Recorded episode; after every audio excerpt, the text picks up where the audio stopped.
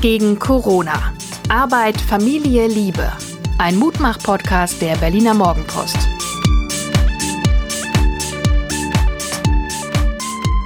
Hallo und herzlich willkommen zu Folge 51 des kleinen Mutmach-Podcasts. Wir gegen Corona der Berliner Morgenpost. Mein Name ist Hajo Schumacher. Ich habe die ausschweifenden Feierlichkeiten zum 50. Jubiläum gerade überlebt und mit mir dank meiner Pflegerin Suse Schumacher, Psychologin, Coachin, Mutter, Pflegerin und Mensch. Sag meine gute, über die Feierlichkeiten gestern, die waren privat, reden wir nicht. Wir wollen den Blick in die Zukunft richten. Mhm. Ähm, Leben nach Corona. Wie genau, also welche Zukunft meinst du? Meinst Ich dachte, wir machen so einen großen Blick, also von klein ins große. Von uns hier, mhm. was so im Moment unsere Erkenntnisse sind. Wir haben ja zum Beispiel festgestellt, dass wir nicht mehr so viel Geld ausgeben mhm. und dass uns auch gar nichts fehlt. Ich glaube, es gibt zwei Phasen, also mal mindestens zwei Phasen. Die erste Phase ist die Krise selbst. Ich sehe das ja, das ist ja für mich nicht eine Krise, sondern eine Chance. Okay, das ist jetzt eine Benennungsfrage. Ja, da, also das ändert aber die Perspektive. Das ändert die Perspektive, aber nach der Chance kommt dann irgendwann die Umsetzungszeit. Mhm. Das heißt, im Moment leben wir noch in einer Zeit, in der das Wort ausnahmsweise gilt. Mhm. Ne? Also ausnahmsweise kann man dieses, kann man jenes oder auch nicht. Der Alltag ist dann eher dadurch bestimmt, dass ausnahmsweise nicht mehr so häufig benutzt wird. Die Frage ist, wie ist mein Selbstbild? Sind wir dann so die Trümmerfrauen von Corona? Weißt du, so der Wiederaufbau, nachdem 45 alles in Schutt und Asche war. Das ist so die eine Erzählung. Die andere Erzählung finde ich auch sehr interessant.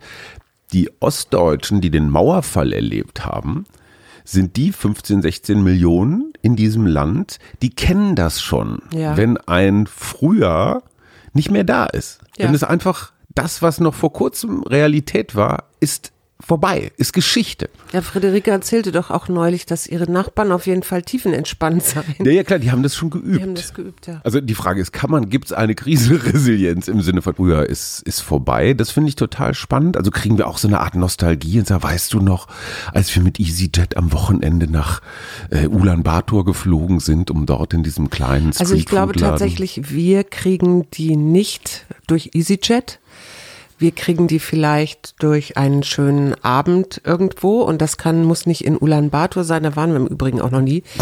Wollte angeben. Sondern durch kleine gute Erinnerungen, aber das ist letztendlich nicht an EasyJet oder Reisen gekoppelt, würde ich jetzt sagen. Also du sagst, der Unterschied ist gar nicht so groß von vor Corona zu nach Corona? Nee, das glaube ich auch wiederum nicht. Ich glaube einfach, wir haben jetzt eine ziemlich große Chance, ähm, neu zu denken oder weiter zu denken. Ist so wie, wie so eine Vollbremsung im Auto. Also du fährst, du fährst und du siehst, da kommt irgendwie ein Abgrund mhm. und du machst eine Vollbremsung und stehst so kurz vor dem Abgrund. Mhm, so ein Reifen so. dreht sich schon so. Ein Reifen dreht sich so und genau. Und du hast jetzt die Chance zu überlegen, wie kann ich das Auto, also fahre ich jetzt geradeaus weiter und mhm. fahre mitten rein oder wie kriege ich das Auto vielleicht wieder, oder vielleicht lande ich, ne, Louis de Funès, ja. auf einer Palme unten, an der mhm. Palme nicht auf so einer Fichte oder Kiefer. Oder ähm, wie kann ich das Auto da jetzt raus und vielleicht nicht rückwärts fahren, aber vielleicht nach rechts oder nach links? Und was kommt da eigentlich? Und ich glaube, dieses oder was kommt nach der Schlucht? Also vielleicht gibt es da ja auch noch was und man baut eine Brücke. Das Leben also, nach der Schlucht schön. Und die Frage ist doch eigentlich, wie gucke ich in die Zukunft? Und das, was wir ja meistens machen, ist rückwärtig zu schauen mhm und äh, festzustellen, auch vielleicht, was da alles nicht gelaufen ist, aber sich zu trauen, mal in die Weite zu gehen und zu gucken, was alles eventuell möglich wäre, so wie große Menschen. Also ich habe mich so ein bisschen mit Visionären, ich habe mich ja so ein bisschen vorbereitet auf diese Sendung, ausnahmsweise mal, wie große Visionäre, also ich sage jetzt mal Gandhi oder Martin Luther King, mhm. die wirklich eine Vision entwickelt haben von einer Gesellschaft, wie sie anders sein könnte ja, und dann dafür losgegangen sind. Und ich glaube, sowas braucht es jetzt. Das heißt, und das können wir im Kleinen. Einzelne so Gretas? Nicht nur einzelne Gretas, ich glaube, das können wir alle im, im Kleinen auch entwickeln. Und ich glaube davon, dass es so wie so ein Wassertropfen zum Meer wird, ähm, damit beginnt etwas, oder es hat ja auch, es ist ja auch schon mittendrin. Also es gibt ja äh, durchaus äh, Menschen, die sich auch in größeren Netzwerken weltweit, auch Wissenschaftler, äh, zusammengetan haben und darüber nachdenken, wie die Welt anders werden könnte, auch unter einem ökologischen Aspekt und unter einem Wir-Aspekt. Wir haben ja, im Moment sind wir ja sehr beim, auch in der Wirtschaft und so sehr ego gesteuert. Ich kann mich erinnern, dass es große Mengen von sehr ernstzunehmenden Wissenschaftlern gab, die seit Jahren denn vor dem Klimawandel warnen mhm. und einfach extrem wenig Durchschlagskraft haben. Und das ist für mich die entscheidende Frage. Die Maslow'sche Bedürfnispyramide. Ich gehe mal davon aus, dass die bekannt ist. Oder ja, ich erkläre ja. sie einmal kurz. Also es ist praktisch wie so eine Pyramide, wie ein Dreieck, die Basis unten. Da gibt es verschiedene Grundbedürfnisse, die befriedigt werden müssen, damit man das nächste hat. Also das, das erste Grundbedürfnis ist, was weiß ich, Dach über dem Kopf, Essen, Trinken, so Sicherheit. Ne? Mhm. Dann irgendwann äh, kommen, kommen so andere Sachen, so Besitz und solche Geschichten. Aber das, was du meinst, also so philosophische, seelische Sachen, die kommen erst am Schluss, wenn die anderen Sachen erfüllt sind. Das heißt, du wirst keine veränderte Welt haben oder auch wenn nicht die Basis gesichert ist, dass die Leute nämlich ein Minimum, nicht nur ein Minimum, sondern ein, ein Auskommen, äh, ein soziales Auskommen haben. Also Wohnen, Essen und ein bisschen Status. Und das ist doch für mich das größte Problem, wenn es tatsächlich eine Wirtschaftskrise gibt, die angeblich so groß ist wie nach dem Zweiten Weltkrieg. Dann haben wir nicht so viele Möglichkeiten. Dann müssen wir nach dem Krieg erstmal alle rackern und sehen, wo wir bleiben. So, und das, das, das ist, ist, für mich, so eine, das, das ist für mich der Konflikt. So eine sehr defizite Sichtweise. Also das ist so dieses alte Denken, auch die Historiker, die du irgendwann gestern oder wann zitiert hast, die immer diese Rück, diesen Rückblick haben, wie war das eigentlich in der Vergangenheit ja, und davon ausgehen, dass der Mensch sich nicht entwickelt. Ich sag mal was aber anderes. Mal, sein sollte folgende er. Frage, folgende okay. Frage. Wenn du jetzt denkst, der Mensch ist in, in einem Entwicklungs, in Entwicklungsstadien, mhm. ja, also da ist irgendwann der erste, also was weiß ich, das, das Bewusstsein, also der Neandertaler, der sich bewusst wird, dass er Werkzeug benutzen kann, Feuer machen kann, wie auch immer. Das ist meinetwegen die Baby- oder, oder Kleinkind Stube und dann kommt als nächster äh, das Kindalter, dann kommt der Teenager, dann kommt der junge Erwachsene, dann kommt der Erwachsene, dann der Mittelalte und dann der Alte und dann der ganz Alte. Wo sind wir da? Was denkst du jetzt im Moment, wenn du das wir mal beide? evolutionär denkst? Also von dem in der Geschichte der Menschheit. In der Geschichte der Menschheit. In welchem Ahnung, Zustand sind wir da gerade? In welchem Lebensalter? Pubertierende Jugendliche, die äh, so verantwortungslos. Ich würde Dinge eher machen. sagen, wir sind äh, schon einen Schritt weiter, weil das, was du nicht vergessen darfst, du guckst jetzt auf die alten Trumps dieser Welt, aber es gibt eine junge Generation, die ähm, nachwächst, die auch jetzt in die Unternehmen geht, die durchaus eine ökologischere Brille aufhat und auch äh, sich anders versteht. Plus, wir haben dieses, diese Achtsamkeit, die ja inzwischen auch in Unternehmen einwandert. Und klar, man kann die einerseits natürlich als effizient für das Unternehmen sehen. Man kann aber auch andererseits sagen, sie öffnen auch einen inneren Raum oder ein Gefühl, das heißt, wir können so, wie wir jetzt gelebt haben, nicht weitermachen. Und ich habe heute, im, nee, gestern bei Radio 1 einen Klimaforscher gehört, der äh, sagte, weltweit haben wir acht Prozent CO2 jetzt mhm. eingespart innerhalb von, von wenigen Wochen, ja. Mhm.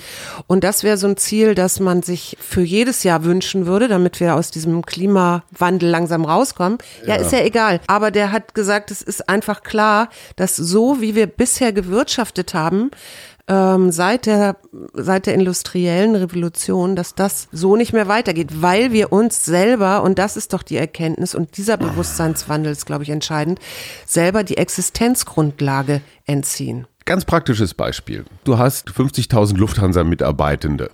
Was ist denen wichtiger, ihr Job oder der Klimawandel? Was ist denen wichtiger? Beantworte mir bitte diese Frage, auch nach der Maslow'schen Bedürfnispyramide. Jetzt könnte man Schätzelein, natürlich was ist denen wichtiger, der Job oder der Klimawandel? Man könnte da sofort sagen, der Job. Nee, muss man ja nicht. Du kannst ja Aber sagen, der Klimawandel. Aber man könnte auch sagen, vielleicht ist da gibt es auch Menschen dazwischen, die sind in einem Konflikt. Ja, du, in dem Konflikt sind wir alle, dass wir wissen, dass wir, das ist genauso wie Rauchen, Trinken oder Party machen. Äh, da weißt du auch, dass das nicht gesund ist und machst es trotzdem. Pass auf, meine, meine Geschichte, ich, weil es ein Mutmach-Podcast ist, möchte ich auch gar nicht so, möchte ich auch gar nicht so negativ rüberkommen. Das Schwierige finde ich, dass ich als einzelner Mensch irgendetwas über die Gesellschaft oder Gesellschaften oder Klimawandel oder weiß der Geier was rede und vor allen Dingen hoffe. Du wirst eine Volkswirtschaft so wie unsere so alleine mit irgendwelchem Hoffen und Bangen nicht umbauen. Mir geht es darum, was kann ich tun mhm. als einzelne Person. Dieses große Ganze mit der Gesellschaft finde ich wahnsinnig schwierig. Erstmal würde ich gerne im Einklang mit diesen, mhm. mit meinen eigenen Regeln leben. Ich bin allerdings auch in der privilegierten Situation, in einer großen, warmen Schöneberger Wohnung zu sitzen, mir keine riesigen ökonomischen Sorgen zu machen. Das ist mit einer alleinerziehenden Mutter und ihren beiden Kindern einfach schwieriger. Mhm. Und ich finde es wahnsinnig stolz, sag ich mal, von solchen Menschen, die um ihre Existenz kämpfen und zwar jeden Tag zu verlangen, dass sie jetzt gefälligst ihren Job und alles andere aufgeben sollen, um ja die keiner. Welt zu retten. Naja, aber Entschuldigung, das wenn du ja sagst, acht Prozent weniger Klimagase in den letzten Wochen, zu welchem Preis? Zu welchem Preis? Dass Millionen von Menschen zu Hause sitzen und nicht arbeiten. Rauchende Schornsteine sind widersprüchlicherweise leider das Zeichen für Wohlstand, dass es allen gut geht. In dem Moment, wo die Schornsteine nicht mehr rauchen, freut sich die Natur, aber die Menschen gehen ein. Und ich glaube, da sind wir beim Grundsatzproblem. Wir sind einfach zu viele auf dieser Welt. Acht Milliarden Bewohner oder Passagiere sind für dieses Raumschiff zu viel. Die sind zu viel. Ja, da, damit fängt natürlich Kern, alles an, das zu verlieren. Und das ist das Kernproblem, das wir auch mit Corona nicht gelöst kriegen. Mm -mm.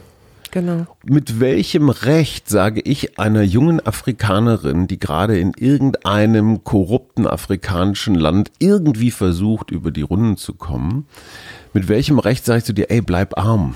Perspektivwechsel. Okay.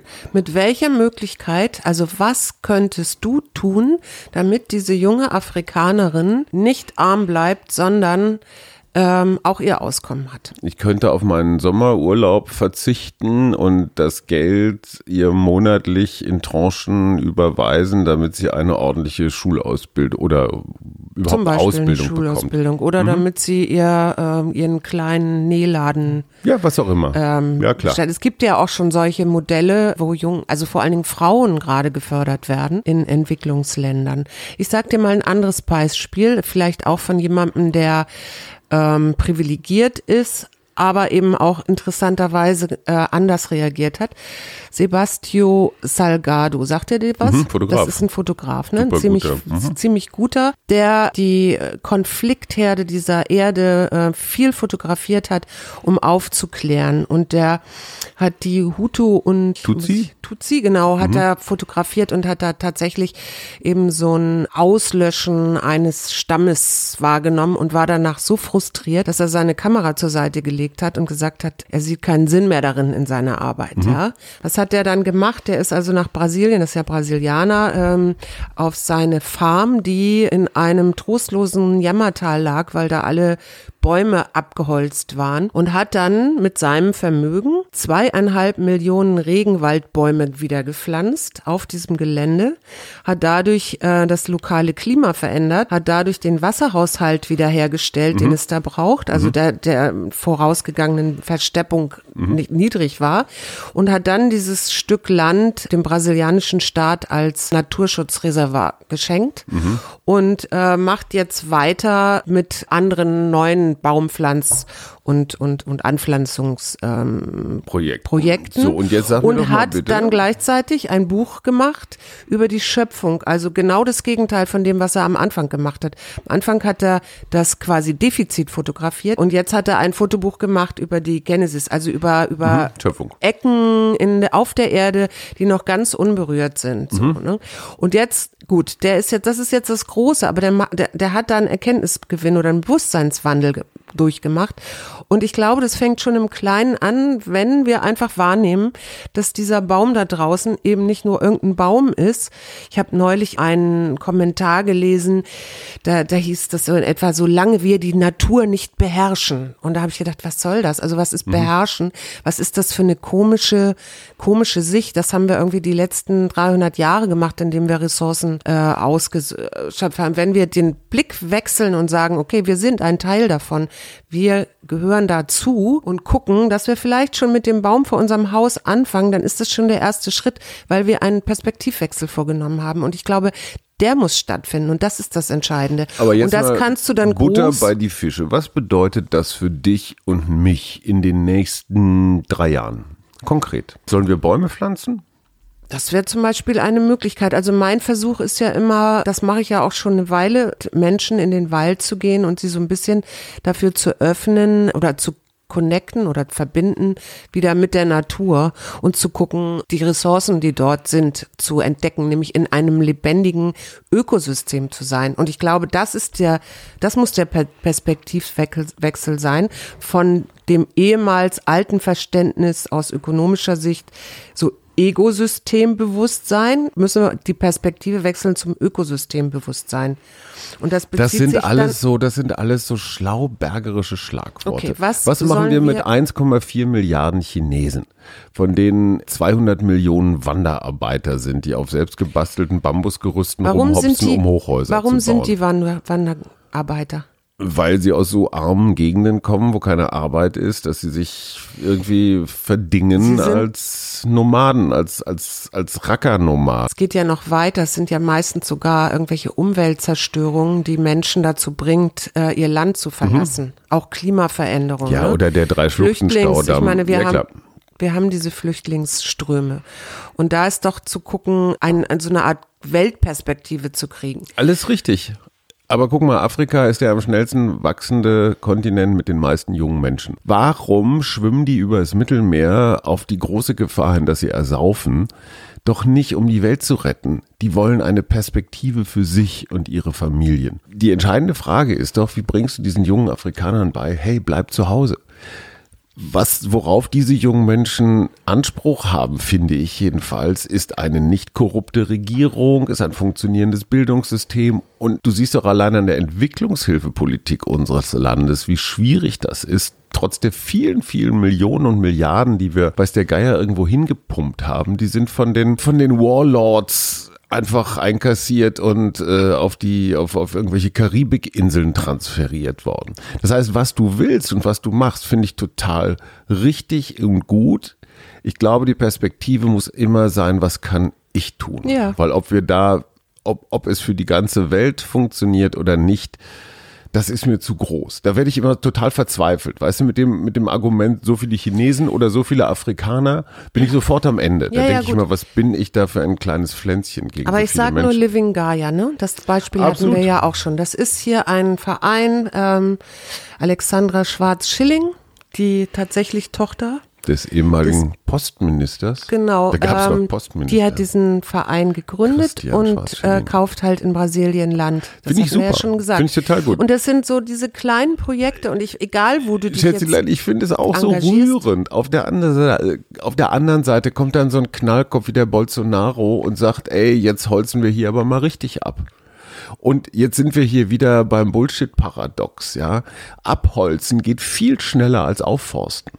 Ein Regenwald, der 100 Jahre braucht, um richtig schön zu werden, den habe ich in einer Woche abgeholzt und der braucht Ja, um aber 100 ich Jahre, um ihn aufzuziehen. Aber jetzt bitte, Schatzi Mausi, ich weiß, ich will jetzt hier nicht. ich komme auf, pass auf, ich weiß, ich bereite ja was vor. okay. Ich habe eine mittlere Perspektive.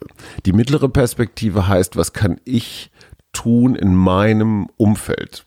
Und für dieses Umfeld habe ich eine Vision, die ich, ich weiß das deswegen so gut, weil ich gerade darüber geschrieben habe für mein Buch. Und zwar möchte ich, dass wir in Deutschland es hinkriegen, dass wir ein Land sind, das moderne Technik und gleichzeitig eine lebensfreundliche Art zu leben, eine menschenfreundliche Art des Zusammenlebens, dass wir das zusammenkriegen, dass wir die modernste Demokratie haben, dass wir das Maximum, was geht, in unsere Kinder. Und zwar nicht im Sinne von wir züchten jetzt hier Bildungsmonster, sondern einfach entwickelt euch, wie ihr Bock habt, dass wir unsere Natur schützen, dass wir hier zwar extrem digitalisiert sind, sozial digitalisiert, also es sind nicht Google, Facebook, irgendwer, die uns rumkommandieren, sondern wir haben ein, ein Internet, was in öffentlicher Hand ist zum Beispiel.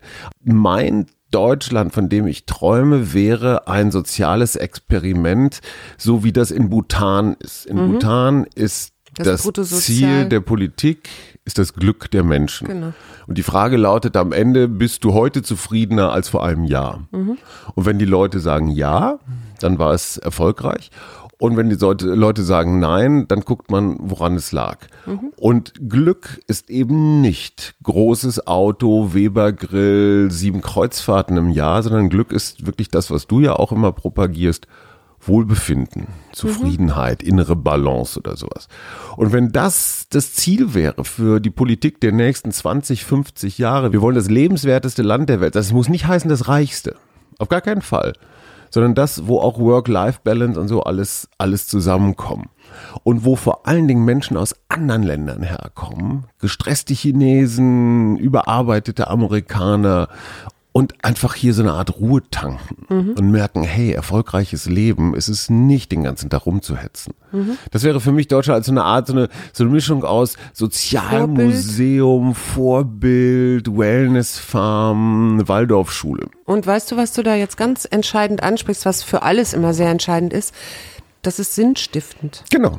Und wenn du so einen Sinn hast, also Otto Laske, ein Entwicklungspsychologe, der spricht von der bewahrenden Negation. Mhm. Und damit meint er, auf der einen Seite immer diesen Kontakt zu haben mit dem, was alles schief läuft, mhm. ne? also hm, Blick in die Vergangenheit oder jetzt vielleicht auch ins Jetzt. Den Begriff und dann den drängenden Wunsch, es besser zu machen. Mhm und aber letztendlich keinen echten Schwerpunkt zu haben, weil man immer zwischen diesen beiden Punkten so hin und her Mhm. Und er sagt, Wie sagt der, der Ort bewahrende Negation. Ah, okay. Und er sagt, der Ort, der dazwischen ist, das ist mhm. die Transformation, das ist der, die mögliche Aufmerksamkeit für den nächsten Schritt, für den Wandel. Aber jetzt lass uns noch mal, lass uns noch mal einmal kurz zu Corona kommen. La, lass mich mal eben zu Ende reden, weil das Interessante dazu nämlich auch ist, weil ich eben noch von Sinn sprach. Es gibt sogar eine Studie von der Uni Stanford, die sagt, äh, Menschen, die sich mit, mit einem spirituellen, mit einer spirituellen Dimension von Dasein beschäftigen oder verbinden, also meinetwegen mit Gott sich verbinden oder das Ganze als ein Universum sehen und sich als ein Teil wahrnehmen, äh, waren bei einem Experiment danach bereit, höheren Risiken auszusetzen und waren auch moralischer, also im Gut. Sinne von Gemeinschaft. Weiß ich nicht, ob ich das beides erstrebenswert finde, aber du meinst, die kämpfen dann eher für ihre also Überzeugung. Etwas, was ich damit meine, ist etwas, was das eigene Ich übersteigt und Verbundenheit äh, bedeutet, erweitert den Ra Radius von Verantwortung und Mut. Ja, da triggerst du bei mir gerade meine Religionsskepsis. Nee, das muss ja nicht Religion naja, sein, das reicht ja auch Meditation. Als das, wo ist der Unterschied?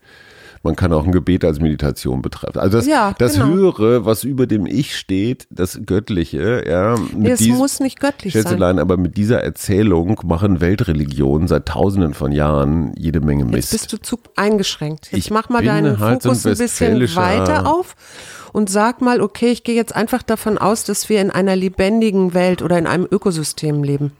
Ich gehe davon aus, dass wir in einem Ökosystem und, leben. Und dass wir ein Teil davon sind. Und wenn du dich dafür öffnest, dann bist du auch eine Dimension höher, nämlich nicht mehr bei deinem Ich, sondern beim bei wir. einem Oder beim wir. Hören. Okay, genau. ja, bin ich, bin ich bei dir. Aber jetzt lass uns trotzdem nochmal ganz konkret zu unserer Situation kommen. Von Corona-Tag 51 mhm. oder Woche 8 bis hin zu der Welt, die du dir vorstellst. Was sind die mhm. Zwischenschritte? Und was ich ganz am Anfang sagte, das ist das, was mir, was mir Sorge bereitet, ist, dass wir jetzt, wenn wir aus dem Krisenmodus, aus dem Ausnahmsweise-Modus mhm. rauskommen, mhm. dann in diese Racker, Aufhol, vielleicht sogar irgendwie Überlebens, in diesen Überlebensmodus reinkommen. Mhm. Wovor ich wirklich Angst habe, auch bei mir selber, und das nehme ich als Lehre, ist Stress. Mhm. Das ist genau das, was wir jetzt gerade so ein bisschen mitgekriegt haben. Entschleunigung, auf uns achten, ein bisschen mehr mhm. schlafen, ein bisschen mehr reden und solche Sachen. Dass wir das, ach komm, das hatten wir jetzt. Wir hatten jetzt da diese drei Monate Corona-Ferien oder Corona-Pause. Irgend so ein Begriff wird mhm. kommen, der diese Zeit beschreibt. Und dann rennen wir alle mhm. wieder los. Und das ganz Wichtige ist, was ich mir vornehme, ist nicht wieder in den Stress, in das Hamsterrad des Früher zu kommen, sondern mir diese Vision so in mein Denken, Fühlen, Leben, Arbeiten einzubauen, mhm. dass ich dahin flutsche. Und zwar ab morgen oder spätestens ab, nee, eigentlich ab heute Huch, nee, nee, Mit- oh, komm noch einen Tag. mit, mit Mikrozielen. Ja, genau. Ja, genau. Weil ich glaube, das und das ist genau dieser Raum, von dem wir eben ähm, gesprochen haben. Sag mal ein Mikroziel für dich.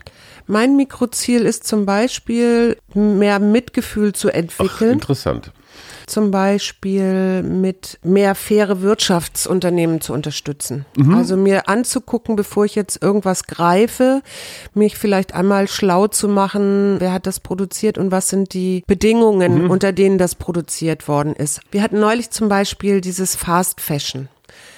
Mein Mikroziel ist jetzt, also ich habe ja jetzt lange, lange mir gar nichts Neues mehr gekauft. Das war ja auch so eine, das hatten wir ja sogar als langfristiges Ziel für genau. dieses Jahr. Weniger Konsum. Dass wir weniger Konsum, also weniger kaufen und erstmal die Sachen auftragen, die Mhm. wir so haben. Und wir haben reichlich. Gestern hat mir Jessica gezeigt, dass man eine super coole enge Hose, die einem zu eng geworden ist, dass man da raus, wenn man einen kleinen Schnitt, also Mhm. klein was rausschneidet, ein super cooles Oberteil machen kann, ja? Also das ist für mich nachhaltig und neu benutzen. Und ich glaube, so das ist mein nächstes Mikroziel, einmal kurz klar, mir klar zu machen, was ist das für eine Firma, wer steht dahinter und will ich das wirklich? Und das zweite, was ich mir auf jeden Fall äh, vorgenommen habe, ist aus Facebook mich so langsam zurückzuziehen, weil ich tatsächlich jetzt festgestellt habe in einer Gruppe, äh, wie da manipuliert wird und wie da plötzlich Gedankengut auftaucht, das ich ganz gruselig finde.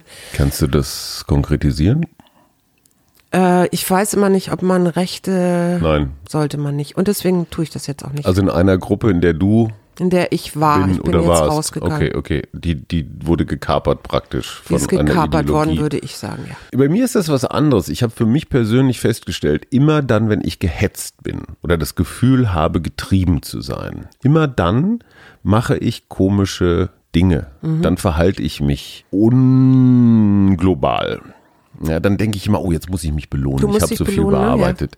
Ich brauche den Urlaub zum, um den Akku wieder aufzuladen. Ein völlig falsches Bild. Mhm. Ja, dieses Bild haben wir eigentlich erst seit der Digitalisierung, seit, seit wir ein Smartphone haben, Mhm. ist dieses Akkubild so in unseren Köpfen drin. Ja. Als ob wir immer rauf und runter fahren können. Grüner Bereich, roter Bereich, grüner Bereich. Ich glaube, so eine Mittellage zu halten, so jeden Tag ein ganzes Leben, das wäre für mich das Ziel. Das heißt, mein Mikroziel ist Behutsamkeit und zwar mit mir selber. Und Achtsamkeit. Und mich aus dem ist es auch. Stress rauszuhalten, weil immer dann, wenn der Stress kommt, dann kommt die Angst, dann kommt die Wut, dann kommt unser Streit, dann kommt der beschissene Konsum.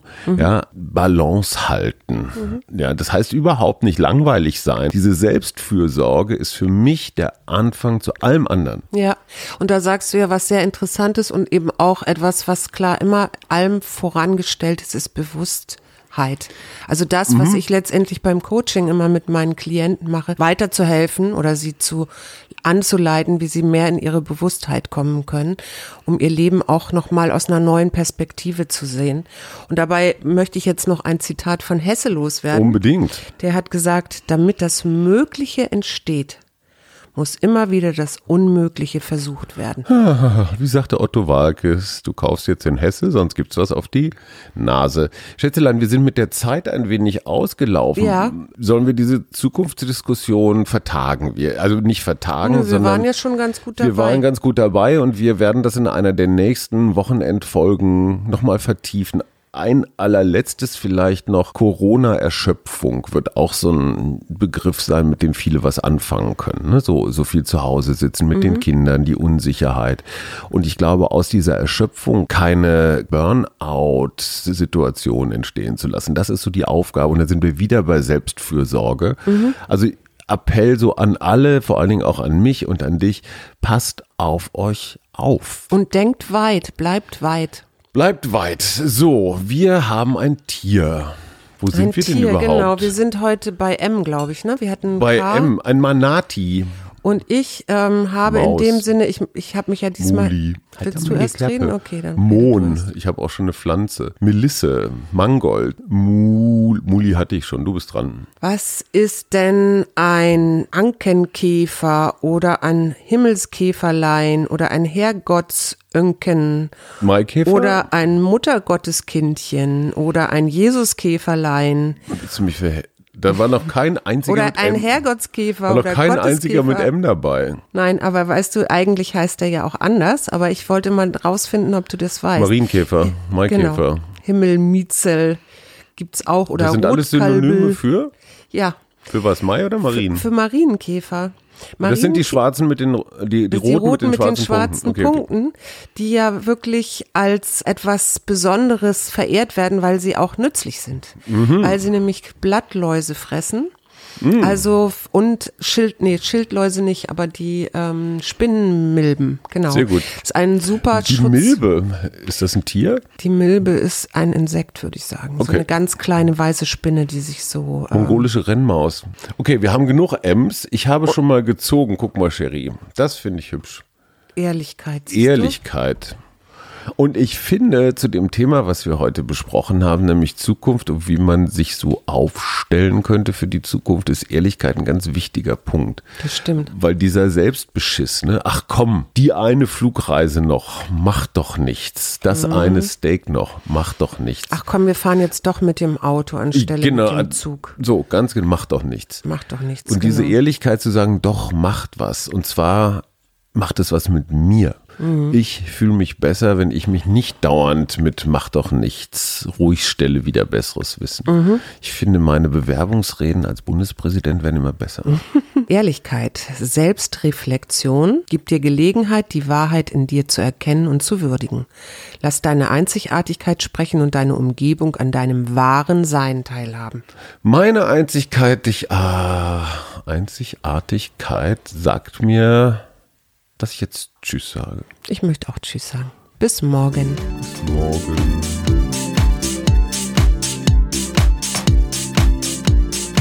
Wir gegen Corona. Arbeit, Familie, Liebe. Ein Mutmach-Podcast der Berliner Morgenpost.